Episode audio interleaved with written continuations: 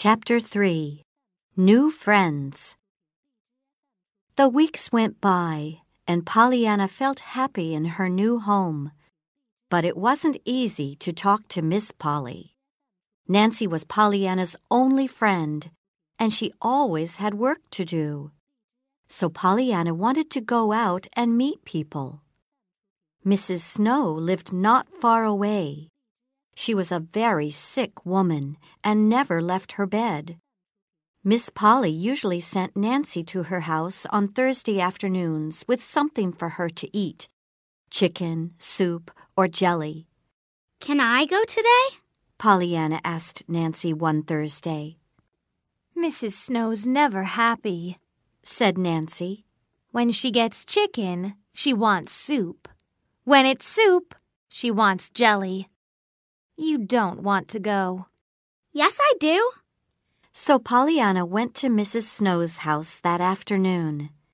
Miss Snow, a tired young woman, took the girl to her mother and left her there in the dark room. Here's some jelly from Aunt Polly, said Pollyanna. I wanted soup today, said Mrs. Snow from the bed. That's strange, cried Pollyanna. Usually, you want chicken when you get jelly, and soup when it's chicken. Nancy told me. Mrs. Snow sat up. What a thing to say! she cried. Who are you? I'm Miss Polly's niece.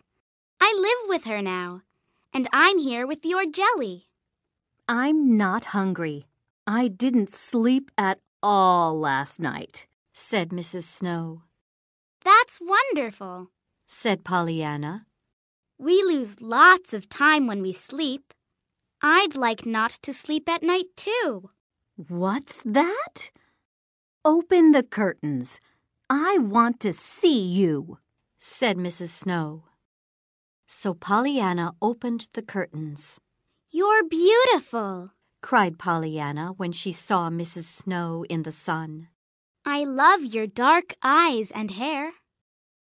That afternoon, Pollyanna did Mrs. Snow's hair and put a pink flower in it.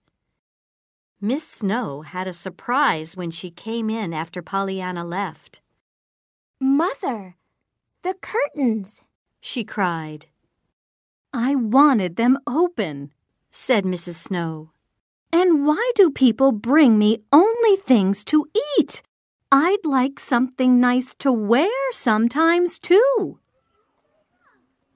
In September, after a long summer, Pollyanna started school. On her first morning, she met a man in the street. He wore a tall black hat and a long black coat, and he didn't smile. It's a nice day, said Pollyanna. Are you talking to me? He said angrily. He didn't stop. The next day, when Pollyanna saw him, he had an umbrella. I don't like it when it rains, she said. But it doesn't rain every day. I'm glad about that. The man said nothing. Did he hear me? She thought. The day after, when they next met, the sun was in the sky. Pollyanna said, it's a nicer day than yesterday. Who are you? said the man angrily. And why do you always tell me about the weather? I have more important things to think about. I'm telling you because you don't have time to look at the sky. I'm Pollyanna Whittier. Who are you? Why, of all the. began the man. Then he walked away. The next time Pollyanna met him, he said, Good afternoon. And before you speak, can I say something? It's a beautiful day, and I know it. Yes, I saw it in your smile before you spoke, said Pollyanna. Did you? answered the man. Nancy had a surprise when she went for a walk with Pollyanna, and the man said, Good afternoon, to them. He spoke to you, Nancy cried. Yes, he always does. Now, answered Pollyanna. But that's John Pendleton. He lives alone in a house on Pendleton Hill. He never speaks to people. My friend Sally works at the hotel in town, and he never talks when he eats there. He never eats expensively, of course. It isn't easy without money, said Pollyanna. He's the richest man in town, answered Nancy. But he doesn't like giving his money away. He's strange. Maybe he's strange when you don't know him, said Pollyanna. But I like him. At about that time, Pollyanna found a little cat in the street and took it home. After that, she found a little dog and took that home too.